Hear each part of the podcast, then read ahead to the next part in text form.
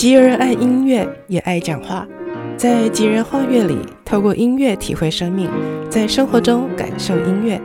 Bliss Jill，吉儿画乐。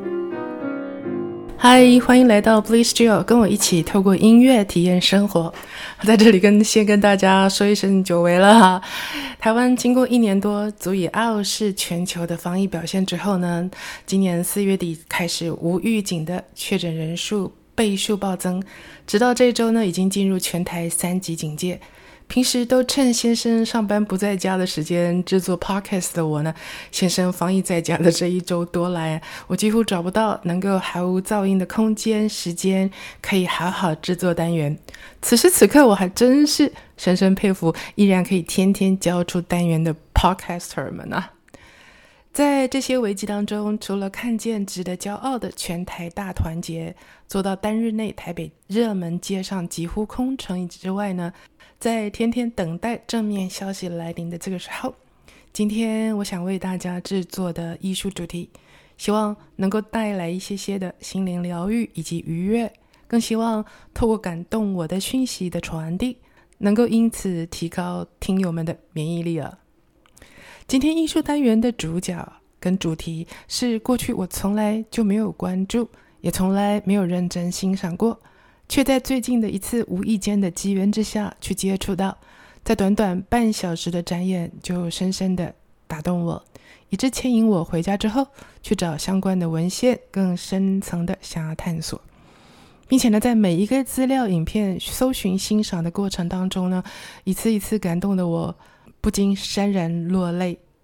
他们把我的记忆拉回到我还在就读大学三年级的时候。那年，我担任系学会干部当中的学艺，在一年的任期中，有一个负责的项目呢，就是要筹划为期七天的音乐周。在那周当中，我邀请了台湾古典音乐界知名的音乐家们，举行了满满一周的音乐会以及讲座活动。其中，经由我一个同学的提案。以及推荐拍板定案了一个对古典音乐界来说呢，算是另类的演讲以及演出活动。印象很深是这场活动反而超越当周其他所有乐界知名大师的场次，造成单场轰动。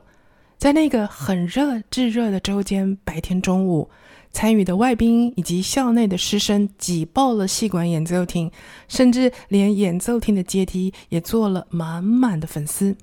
让当时候对于这一类型艺术领域完全无感，而且不了解的我惊讶不已。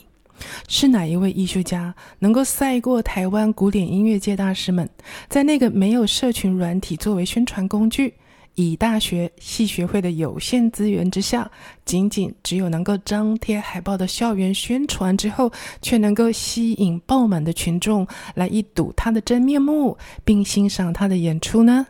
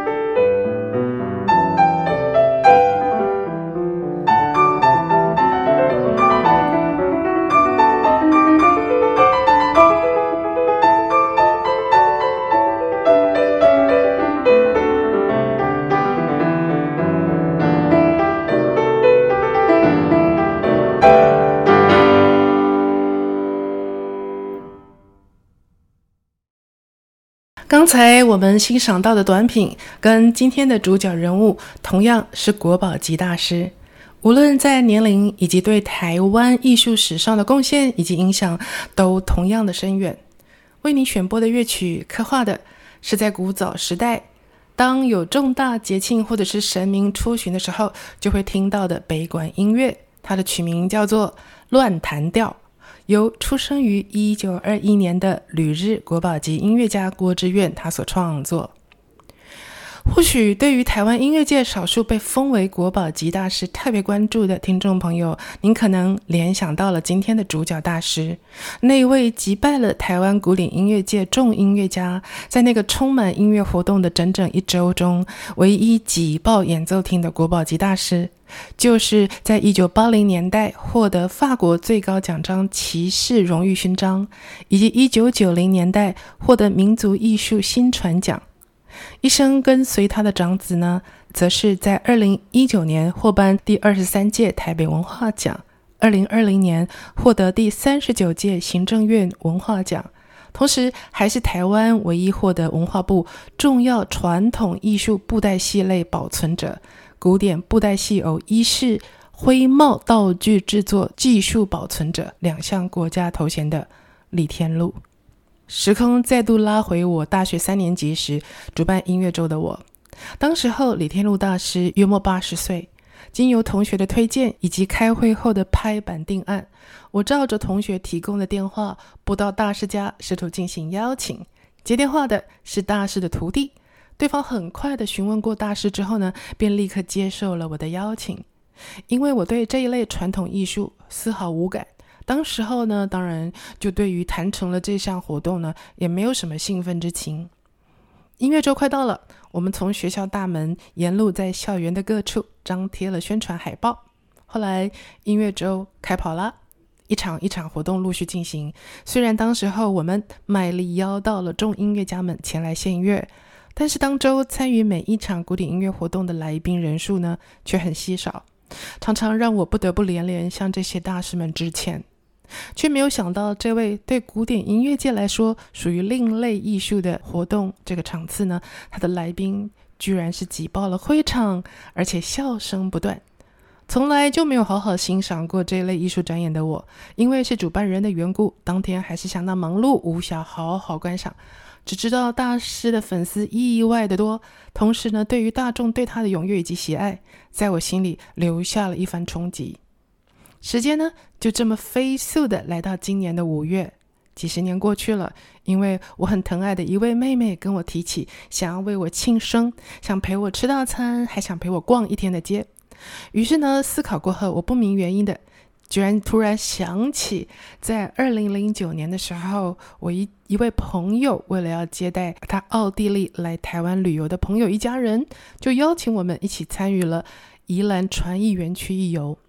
那一次的园区游让我惊讶于传艺中心传达的理念。当天游客满满，所以呢，我们只有走了大约一半的园区就离开了。自从那天之后，我心里就一直蛮希望能够再找一天完整的逛，将园区好好走完，并且了解创办单位他们的理念以及想要传达的方向。于是呢，我就安排了两天一夜游，招待跟我同样是五月生日的妹妹，入住传艺中心的老爷行旅，盼望这次能够深入一些来了解园区他所设计安排的一切。就在跟妹妹我们用完老爷行旅早午餐，步入传艺中心时，听到了展演馆门外工作人员他们用扩音机宣传着，半小时后将有陈锡煌掌中戏团的演出。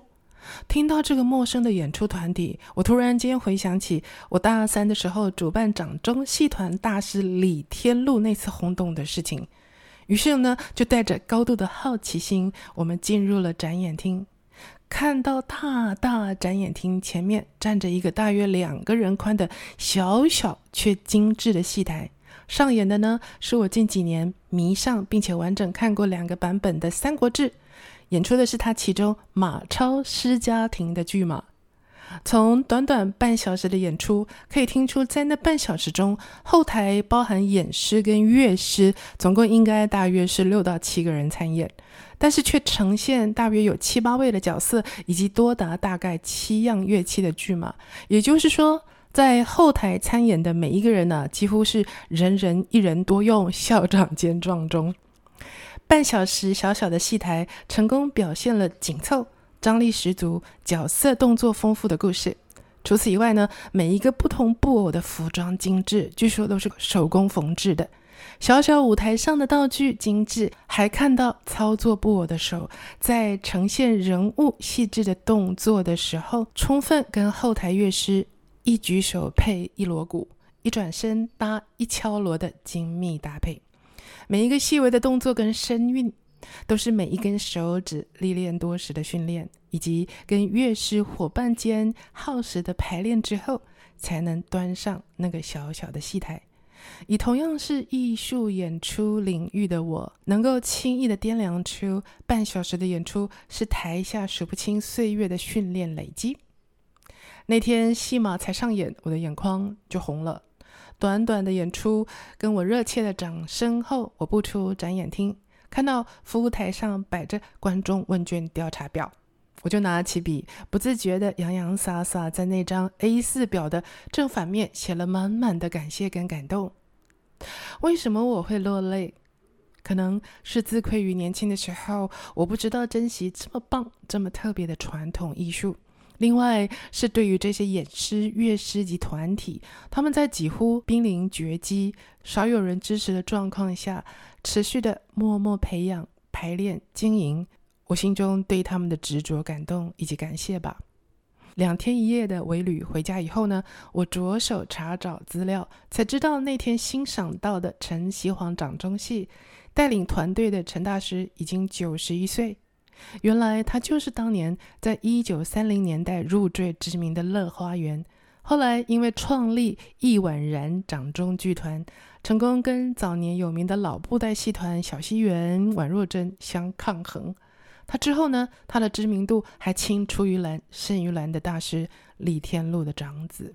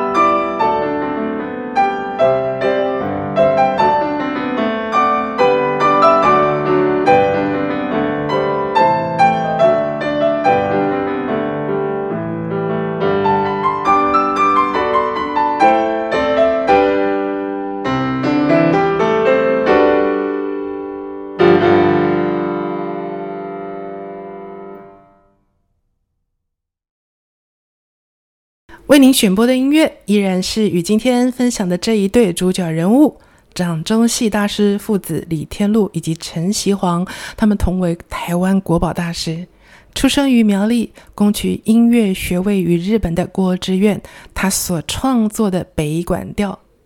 从我攻取到学位回到台湾不久，直到前几年前后陆续，我接到了邀请参与演出大师郭志远的作品。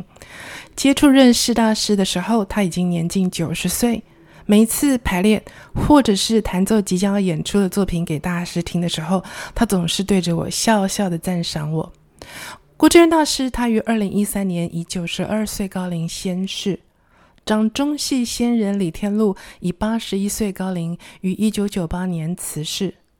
对于这几位一生孤独的坚持、执着于开拓及保存本土传统艺术的国宝大师们，我心中充满极深的敬意。